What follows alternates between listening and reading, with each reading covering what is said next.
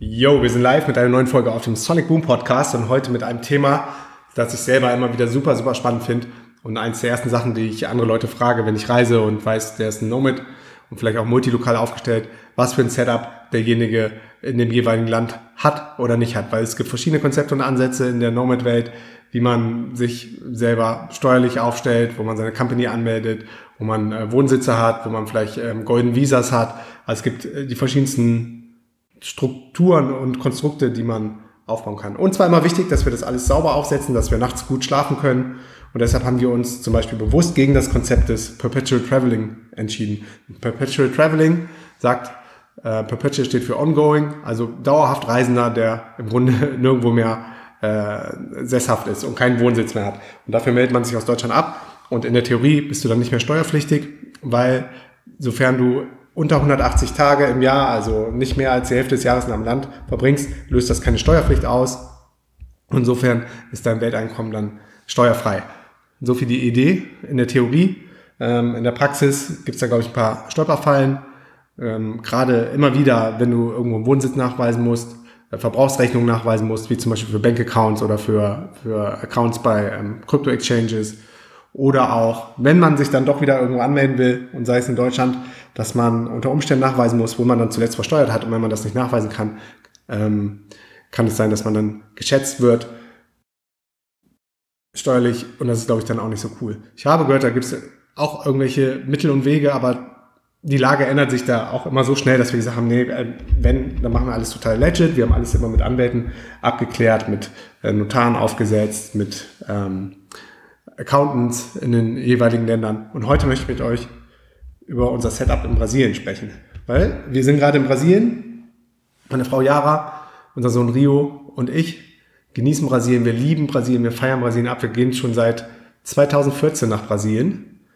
Das war lustig, wir waren nämlich, das konnte ich mir so gut merken, weil wir waren 2014, ich glaube im Oktober haben wir eine DNX gemacht, die zweite. Im Mai war die allererste DNX-Konferenz. Und im Oktober waren wir dann in Köln äh, in den Stern TV Studios und waren in der Live-Sendung bei Stern TV dabei.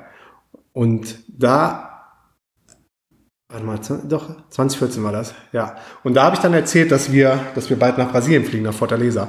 Und das ist im Norden von, von Brasilien, Bundesstaat Ceará. Und seitdem gehen, fliegen wir regelmäßig nach Brasilien. Ich glaube, wir waren seit 2014 jedes Jahr mindestens einmal da. Und ja, haben unser Herz an Brasilien verloren, sind zuerst nach Jerry gegangen. Jericoacoara ist so ein kleiner Hippie-Ort ohne Straßen, wo man nur barfuß laufen kann und haben dann ziemlich früh, ähm, weil wir unternehmerisch dann auch erfolgreich gewesen sind und wir direkt das Konzept verfolgt haben, dass wir unsere, ähm, unser Privatvermögen und unser ähm, Wealth, dass wir das diversifizieren wollen in die verschiedensten Assetklassen. Ich habe auch schon ziemlich früh mit Krypto angefangen, aber für uns immer spannend war auch und Gold, Edelmetalle, Aktien, Stocks, ähm, Peer-to-Peer. Also wir haben alles gemacht und ähm, sind überall gut aufgestellt. Aber äh, super spannend war für mich von Anfang an immer auch Real Estate und Immobilien. Und weil wir uns so in äh, Jerry Coquara verguckt haben quasi und da immer wieder hingeflogen sind, haben wir versucht, in Jerry ein Stück Land zu kaufen. Und das Geile ist, in Brasilien, im Gegensatz zu anderen Ländern oder asiatischen Ländern, kannst du wirklich legally own als Ausländer in ähm, Thailand zum Beispiel, da haben wir auch Land auf Kopangan, da braucht man dann noch andere Strukturen, ähm, um das einigermaßen abzusichern. Aber in Brasilien kannst du als Ausländer oder Teilhaber, auch von der ausländischen ähm, LTDA ist es hier in Brasilien, oder es gibt Mikroimpresa, es gibt verschiedenste ähm, Firmenkonstrukte, ist, ist das dann legally, also gehört es, gehört es wirklich dir, das Land. wenn du nachweisen kannst, dass du auch einen Grundbucheintrag hast, die Matrikula, aber dazu komme ich gleich. Ähm, ja, deshalb fanden wir Brasilien super spannend und immer, wenn wir dann genug Kohle hatten ähm, und das nächste Jahr dann im Winter wieder nach Brasilien geflogen sind, sind die Preise wieder äh, so hoch gegangen, dass wir uns das wieder nicht leisten konnten. Und das Spiel hat man, glaube ich, zwei, drei Jahre, dass wir das Geld hatten, sind hingeflogen, wollten Land kaufen, ähm, wieder teurer geworden. Das war auf jeden Fall auch so ein up-and-coming Ort. Jerry Coquara mittlerweile äh, wirklich out of reach und unbezahlbar, zumindest für uns. Und leider ist auch der ganze, ganze Vibe da kaputt gegangen. Von daher als Investmentoption wäre es wahrscheinlich smart gewesen, aber jetzt zum selber Leben sind wir froh, dass das nicht geklappt hat mit Jerry. Dann haben wir versucht, im Prea was zu kaufen, das ist neben Jerry. Ähm, da gab es da dann absolutes Chaos mit den, mit den ganzen Grundbucheinträgen und den äh, Matrikulas und den Grundbuch und den Urkunden für die verschiedenen Länder, äh, für die verschiedenen ja, Lots, Terras heißen die. Und deshalb äh, sind wir auch froh, dass das in ähm, Prea dann nicht funktioniert hat. Was wir gemacht haben ist, wir mussten ähm, einmal im Jahr, also Ende des Jahres, sind die Preise immer super hochgegangen in Jerry. Und deshalb sind wir dann an der Küste im Norden von Brasilien an einen anderen Kiteort gegangen. Wir sind Kite, ähm, begeisterte Kitesurfer. Und da gibt es einen richtig kleinen, schnuckligen Ort. Ja, und da kam das dann zusammen, dass wir ready waren. Wir hatten das Budget, wir haben uns schon lange damit beschäftigt. Wir waren kurz davor, in äh, Prea was zu kaufen. Wir haben auch schon mal versucht, in Jerry was zu kaufen. Die beiden Deals sind beide durchgefallen. Das heißt, wir waren sowas von ready, als wir dann an der Ilja waren und auf einmal die Opportunity aufgekommen ist, dort Land zu kaufen. yes. Und das war unser erster Immobilienkauf 2017. Mittlerweile haben wir da äh, noch Nachbargrundstücke dazu gekauft. Und der eigentliche Punkt ist jetzt, dadurch, dass du dort Land kaufst und besitzt, ähm, ist es dir möglich, ähm, über ein Investmentvisum eine Permanentia zu bekommen, also einen permanenten Wohnsitz. Und Jara und ich haben über unser Investment und das Investmentvisa ein eine Residencia Permanencia in Brasilien bekommen. Und wir mussten damals eine halbe Million Real investieren. Das waren zu dem damaligen Realkurs ungefähr 120k US-Dollar. Mittlerweile ist eine halbe Million Real nur noch, ich glaube, 70, 80k oder so. Aber sie haben es jetzt auch erhöht. Also 700.000 brasilianische Real sind jetzt 126k. Also dem das dann der Inflation angepasst. Das gilt für den Norden von Brasilien. Wenn du im Süden von Brasilien was kaufst, wie hier unten in Santa Catarina, wir sind jetzt hier, weil unser Sohn geboren wurde, ist und hier gibt es halt ein super geiles Setup für Conscious Birth. Ähm, mit Doulas, mit Midwives. Wir haben eine friedvolle Haus Hausgeburt gemacht. Hier gibt es geile Kindergärten, Schulen, Waldorf, Montessori, Picla, äh, Romagna, Pereccia oder das ist ein anderer Ansatz aus einer italienischen Region, der auch einigermaßen mit uns resoniert. Also hier fühlen wir uns ähm, gerade pudelwohl im Süden von Brasilien, aber in vier Wochen gehen wir auch wieder hoch in den Norden zu unserem Haus. Und hier in den Süden, äh, hier ist dann auch Rio, Sao Paulo, sind so ein bisschen die reicheren Ecken. Da kostet das Investment Visa eine Million Real, sind 185k. Gibt auch noch Möglichkeiten über ein äh, Business Investment, hier ein, eine Residency zu bekommen. Aber das kann euch dann ein entsprechender Profi oder Anwalt nochmal genau aufschlüsseln. Also es gibt die Option für 500.000 Real, das sind 93k, in, ähm, in ein Business hier zu investieren oder auch noch eine andere Möglichkeit, 150k steht hier, äh, 150.000 Real sind 28k. Aber ich glaube, das wird gerade alles ein bisschen verwirrend. Äh, summa summarum haben wir ähm, dann eine Company eröffnet, also du musst eine Company aufmachen, die dann das Stück Land gekauft hat. Und ähm, mit der Summe, die wir dann aufgewendet haben für, das, für den Kauf von dem Land und für den Hausbau, ähm, haben wir dann unser Investmentvisa bekommen. Beziehungsweise es war nur eine Person. Ich habe das Investmentvisa bekommen und dann kann man über eine Familie Reun Reuniau ähm, quasi, wenn du verheiratet bist, Jara und ich sind ja verheiratet, wir haben das Vegas geheiratet, konnten wir dann die Jara mit auf das Investmentvisa holen und wir haben dann beide eine sogenannte ANM-Karte bekommen. Und ANM steht für Registre National Migrante. Früher hieß das ANE, Registre National ähm, Estrangero. Und mit dieser ANM-Karte eröffnet sich dir dann die komplette Welt in Brasilien. Also wir haben da auch Anwälte gehabt, die haben uns geholfen. Das waren tausend Millionen von Dokumente, die wir zur Polizia Federal nach Fortaleza bringen mussten, angefangen von der Geburtsurkunde, unsere Marriage Certificates, Führungszeugnisse, ähm, und das alles noch apostoliert, übersetzt. Das kam aus der ganzen Welt zusammen, aus Deutschland, aus Zypern, aus äh, USA und dann noch auf Portugiesisch übersetzt und ähm, ein, wie heißt das, geschworene Translators. Also es war ein riesen Aufriss, bis wir all diese und, und dann natürlich alles immer im besten Fall oder eigentlich zwingend immer auch im Original. Es war ein riesen Aufriss, bis wir das alles zusammen hatten, aber es hat sich sowas von gelohnt, weil mit dieser AM-Karte hm, konnten wir dann Bankaccounts in Brasilien öffnen. Darüber haben wir dann auch eine CNH bekommen und CNH ist der brasilianische Führerschein und der, daran sieht man, der ist quasi, der sieht genauso aus wie der brasilianische Führerschein von den Brasilianern, äh, logischerweise. Und das ist im Grunde das Ausweisdokument, mit, mit dem man hier auch alles macht. Das heißt, wir haben im Grunde, hier tragen die meisten Leute auch eine Kopie, eine laminierte Farbkopie da mit, wenn du unterwegs bist. Und mit unserer CNH äh, erstmal auf dem Papier könnte man denken, dass wir Brasilianer sind. Sobald wir aber äh, den Mund aufmachen und Portugiesisch sprechen, merkt man sehr schnell, dass wir Estrangeiros sind. Äh, Fico melhor, dia a dia, semana a semana, pouco a pouco, falar mais com pessoas local, eh, entende mais, mas eh,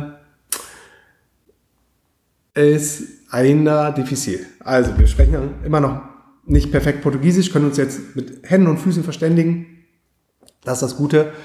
Ähm, zumindest jetzt hier im Süden hat man auch das Gefühl, dass man mal die Leute ein bisschen versteht. Bei uns im Norden war es super schwierig, weil die so einen harten Dialekt haben und die meisten Leute sind nicht zur Schule gegangen, die können nicht lesen, die können nicht schreiben, die können nur sprechen und die kennen auch nicht, äh, die können, es einfach auch nicht greifen, dass jemand nicht, nicht die Sprache versteht oder nicht versteht, was die sagen. Von daher war es ja erstmal die ersten Jahre echt ein bisschen holprig. Der ganze Weg war holprig, aber es hat sich einfach sowas, sowas von, von gelohnt, dieses ganze Setup dann mit unserem Lawyer zusammen aufzusetzen. Äh, was einem aber klar sein muss, sobald du dann hier äh, Land kaufst, wenn du einen Sohn Wohnsitz beantragst, dass du dann auch komplett in dem, in dem System bist, dass du ähm, ganz normal Steuern zahlen musst, dass wir eine Versicherung für unser Haus abgeschlossen haben. Wir haben ein Motorrad geholt, da, das, dafür brauchte ich dann äh, Taxas und ähm, Securando, also Versicherung. Jetzt mittlerweile haben wir ein Auto, auch wieder Versicherungssteuern. Also alles, was wir eigentlich nicht mehr wollten, weswegen wir aus dem System gegangen sind, ähm, haben uns jetzt wieder ins Leben geholt. Das gleiche gilt auch in Thailand und Pangan mit dem Setup, was wir da aufgebaut haben. Aber es war ja bei Choice, on Purpose und es fühlt sich einfach richtig gut an, jetzt dann auch so feste ähm, Basen zu haben, wo man weiß, man kann immer wieder hin. Wie zum Beispiel jetzt auch als Covid ausgebrochen ist, war es hier echt relativ easy peasy und äh, tranquilo in Brasilien und es war ein gutes Gefühl, von dem ganzen Wahnsinn wegzukommen und so lange bleiben zu können wie hier. Also mit einer äh, wie man möchte. Mit einer Permanentia, mit einem ähm, Permanent äh, Residency kannst du so lange bleiben in dem Land, wie du möchtest. Das Wichtigste war eigentlich für mich auch, dass die Gyms, die Gyms weiter aufhaben, ich pumpen gehen kann. Und das haben wir ganz gut abgepasst. Also als bei uns im Norden in Sierra die Gyms geschlossen worden sind, vor zwei Jahren, nee, drei Jahre ist jetzt schon her, ne? Ähm, sind wir in den Süden nach Santa Catarina. Da waren hier die Gyms noch auf und als die hier zugemacht wurden, sind wir wieder im Norden nach Sierra. Also von daher hat das perfekt gepasst und es hat sich einfach richtig cool angefühlt. Dazu kommt, die Brasilianer sind super, super kinderfreundlich, die Brasilianer sind super, super herzlich, sind super offen. Äh, ich habe noch nie eine doofe Situation erlebt, uns gegenüber. Ähm, wenn ich an Deutschland denke, was, was da manchmal für eine Meinung vorherrscht oder irgendwie subtil äh, wieder über Ausländer gedacht wird oder gesprochen wird, ist einfach ja, ein Unterschied wie Tag und Nacht. Also wir fühlen uns hier wirklich super willkommen und es macht einfach voll Bock, hier in Brasilien jetzt auch so gesettelt zu sein. Ja, viele fragen immer, Immobilienkauf, Real Estate, worauf muss ich da achten? Auf jeden Fall jetzt in so exotischen Ländern wie, wie Brasilien oder auch Mittelamerika, Südamerika, also eigentlich überall, auch in Deutschland, musst du immer ähm, heftige Due Diligence machen. Das heißt, äh, du solltest gucken, ob die ähm, Grundbuchsurkunden äh, ob die alle passen, ob die stimmen, ob da Schulden auf dem Land sind, ob, ob der, der, der Verkäufer sauber ist, Personenüberprüfung. Äh, all die Sachen haben wir zusammen mit unserem Lawyer gemacht. Und dann ist in Brasilien auch nochmal so ein Spezialfall. Hier gibt's ähm, Possis, das sind so Gewohnheitsrechte. Wenn du lang genug auf einem Stück Land wohnst, kannst du das dann auf deinen Namen eintragen lassen. Ähm, so war das halt früher, als hier noch ganz viel unbewohntes Land war. Ähm, jetzt ist aber auch so, dass viele korrupte Politiker oder ehemalige Mayors, Bürgermeister sich quasi das ganze Land unter Nagel gerissen haben und ähm, sich haben eintragen lassen auf ihren Namen, was natürlich auch nicht rechtens ist. Und deshalb gibt es super viele Lawsuits, ähm, gerade im Norden, die noch nicht entschieden sind, wem jetzt letztendlich das Land gehört. Und wenn du Pech hast und nicht so informiert bist und dann von jemandem eine Posse kaufst, kann es sein, dass zwei, drei andere Leute äh, auch eine Posse haben äh, für das gleiche Stück Land. Also was wichtig ist, das härteste die beste Urkunde hier ist eine Matricula. Die haben wir auch für unsere beiden äh, Länder und äh, für das dritte Land hier in, in Brasilien, Stück Land, haben wir eine Escritura Publica. Das ist also das zweitbeste, was es gibt. dann ist es zumindest schon mal im Katorio, also im Katasteramt oder im, im Katorio, wie steht das nochmal? Ähm, auf jeden Fall irgendeine be offizielle Behörde ist das Land dann eingetragen. Und sobald das dann eingetragen ist der, und du eine Escritura Publica hast, zahlst du darauf auch Steuern regelmäßig und Taxes und auch für Matrikula sowieso. Yes. Jetzt ist es so, dass in Brasilien, gleich wie zum Beispiel in den USA, ähm, es ein Gesetz gibt, wenn das Kind hier geboren wird, dein Kind hier geboren wird, dann kann es den brasilianischen Passport bekommen. Und unser Sohn Rio Spark wurde im November in Santa Catarina geboren. Und deshalb hat der Rio jetzt auch einen brasilianischen Passport. Er ist offiziell Brasilianer. Er ist aber auch Deutscher, kriegt einen deutschen Passport, weil er deutsche Eltern hat. Und über den Passport und die, die, den Citizenship, die Nationalität von deinem Baby, deinem Kind, das ist der sogenannte Birth Tourism, den es hier auch gibt, kann man dann theoretisch als Elternteil oder auch die Geschwister können darüber dann auch einen Wohnsitz, eine Residenz hier bekommen. Und das läuft dann genauso wie damals bei uns. Wir haben das über das Investment-Visa gemacht. Wir hatten das jetzt eh. Aber theoretisch, wenn wir das noch nicht gehabt hätten und der Rio wäre hier geboren, könnten wir jetzt auch über eine Family Reunion ähm, unsere, unsere Residency bekommen. Und theoretisch können Jara und ich hier auch noch ein Citizenship bekommen. Aber uns reicht ehrlich gesagt der Wohnsitz, weil der Citizenship gibt einem jetzt nicht mehr Freiheit und mehr Möglichkeiten, außer dass man wählen kann beziehungsweise wählen muss. Also hier gibt es sogar eine Wahlpflicht. Also, und darauf können wir scheißen, weil wir auch in, in Deutschland nicht wählen gehen würden, wenn wir es noch könnten, wenn wir keinen Wohnsitz mehr in Deutschland. Yes. Also, so sind wir dann an unserem Wohnsitz gekommen. So ist der Rio an seinen Passport gekommen. So haben wir unsere Immobilien aufgesetzt. Dann haben wir über die ANE oder die 10H noch super viele Bankaccounts eröffnen können. Äh, wenn das jetzt interessiert, es gibt immer so viel Brasilien-Liebhaber und Fans bei uns in der Community, kann ich euch mal sagen, welche Banken ich eröffnet habe.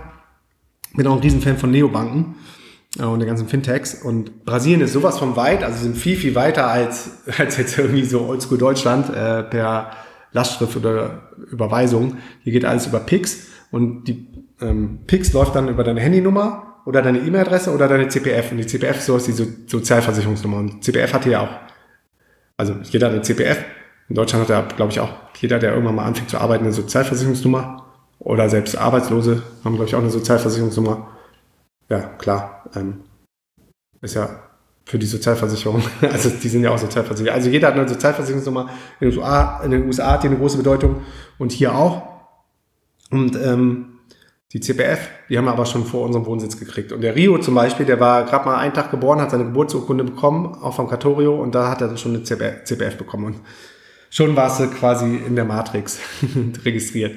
Und mit dieser CPF ähm, kann man sich nämlich untereinander hier Geld hin und her schicken. Wenn du irgendwelche Dienstleister hast ähm, und du musst irgendwas bezahlen und machst einen Deal über WhatsApp, dann läuft das immer über Pix.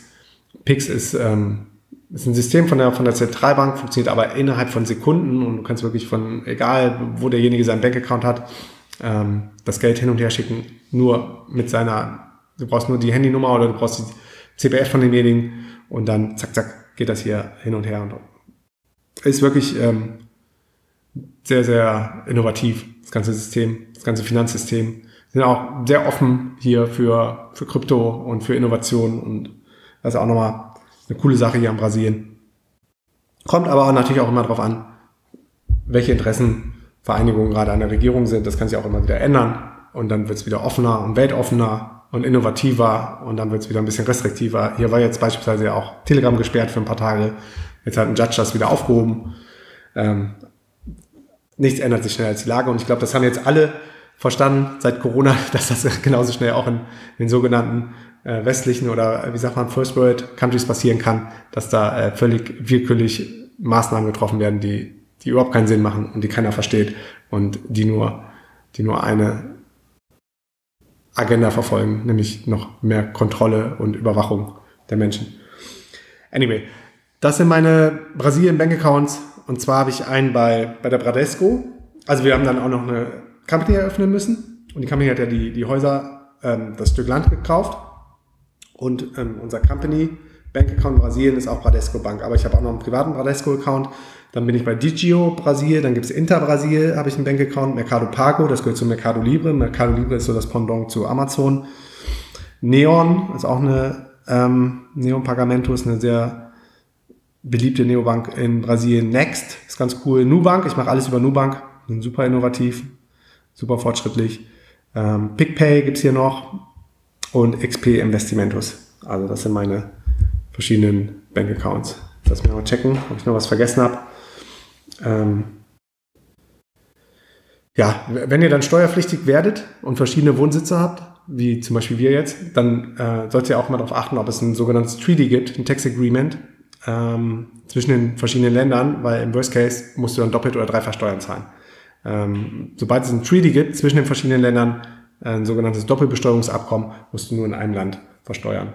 Ansonsten immer alles sauber aufsetzen, ruhig schlafen können, äh, holt euch die Experten. Jeder Cent hat sich bisher ausgezahlt für uns, den wir in Lawyers und Anwälte investiert haben. Jeder Cent hat sich ausgezahlt, den wir in Accountants investiert haben. Manchmal hat man leider Pech und kommt nicht direkt irgendwie zu dem besten Lawyer oder zu dem besten Accountant. Aber es lohnt sich, dass die das einmal ordentlich für euch aufsetzen, ähm, damit euch das ganze Ding irgendwann, äh, damit euch das ganze Ding nicht später um die Ohren fliegt. Yes. That's it. Ich guck mal, wie weit wir jetzt schon sind. Wie viele Minuten? 21, 12, das ist eine gute Zeit, wenn ihr den Podcast jetzt in äh, Spotify hört, gebt mir bitte bewert, gebt mir bitte eine Bewertung in der Spotify-App. Ähm, dafür müsst ihr einfach den, auf die Hauptseite, boah, mein Brain, Alter, echt, vielleicht ist das, weil das Thema auch so ein bisschen, ähm, ein bisschen trockener ist und ein bisschen technischer ist.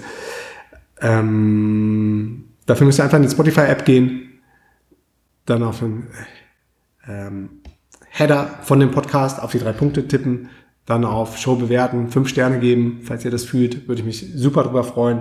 Und wenn da steht, äh, du kannst den Podcast noch nicht bewerten, du musst ihn erst hören, muss man 30 Sekunden anspielen.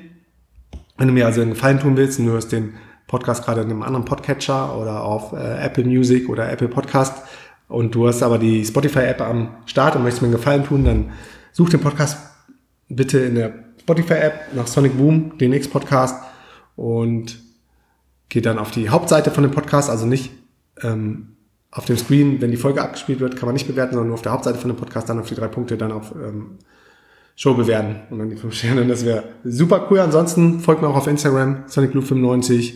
Love you, peace and out.